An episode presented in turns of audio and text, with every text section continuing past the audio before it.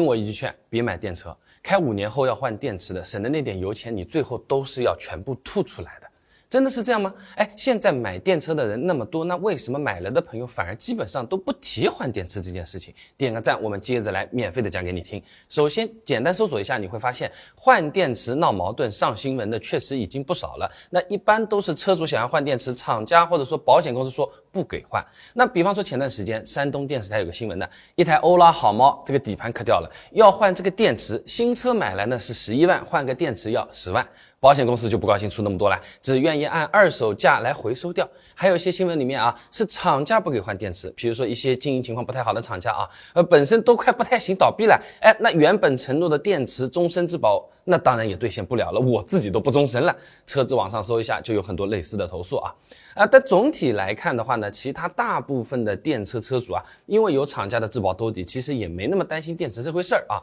像车龄比较大的、跑的也比较多的朋友，电池状态不好了，厂家还真有免费换的案例的啊。你比如初代特斯拉 Model S，有的朋友啊，平常用的相对狠一点，都是大功率快充的啊，开了六七年，跑了十五万、二十万公里了，电池确实衰减严重了。厂家给的质保政策呢是八年二十万公里，质保期内换电池的案例还是挺多了，流程也不复杂的，只要去 4S 店跑个电池检测，检测出来的电池确实有过度衰减的问题，那么 4S 店就会和厂家申请换电池调货，然后开过去换一下，签个字拿车就好了啊。还有一些年份没那么长的，但是车子质量出问题的，导致这个电池坏了换新的，网上案例也不少。只要是大牌厂家，一般都是爽快走质保换电池的啊。那现在厂家在质保时间上也是比较卷的，尤其是现在国产车提供终身质保的也是越来越多了，像比亚迪啊、极客等等这些品牌都有这方面的政策，也远远超出了国家强制要求的这个质保时间了啊。也因为有这个质保兜底，所以有些刚买车的朋友啊，不仅不担心这个电池会坏，甚至在想质保期内啊多跑跑，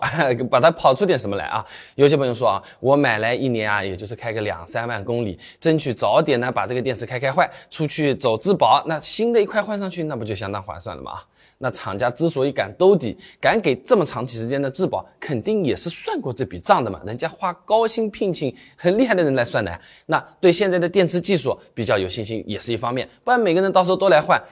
吃得消的，得不偿失了，车子都不要卖了，早就破产了。所以正常家用的话，我们的确是不用太担心衰减的问题，基本上它坏不了啊。也有论文的测试的呢是三元锂电池，在百分之八十充放电深度循环寿命测试当中啊，一千两百次循环之前，电池的容量衰减缓慢，在一千两百次循环的时候呢，电池衰减只有百分之十四点三，在一千两百次循环之后，容量才会开始迅速衰减啊。那充一次电里程算三百公里的话呢，一千两百次循环就能开三十。六万公里了，就算一年开两万公里，也能开十八年。而实际上呢，大部分车主的平均换车周期也只有六年左右，所以说也完全不用担心之后的电池坏掉的事情了，至少和第一任车主没啥关系。评论区也有挺多开网约车的师傅在分享的啊，这自己的车子啊三十多万公里了，新车的时候呢表显四百五十公里，现在表显的还有四百多公里，算一下的话呢，确实也只衰减了百分之十几啊。那么既然电车不担心电池坏掉，开起来也很省，那么现在油价又那么贵，如果把油车卖掉去换一台车，一年能省多少钱呢？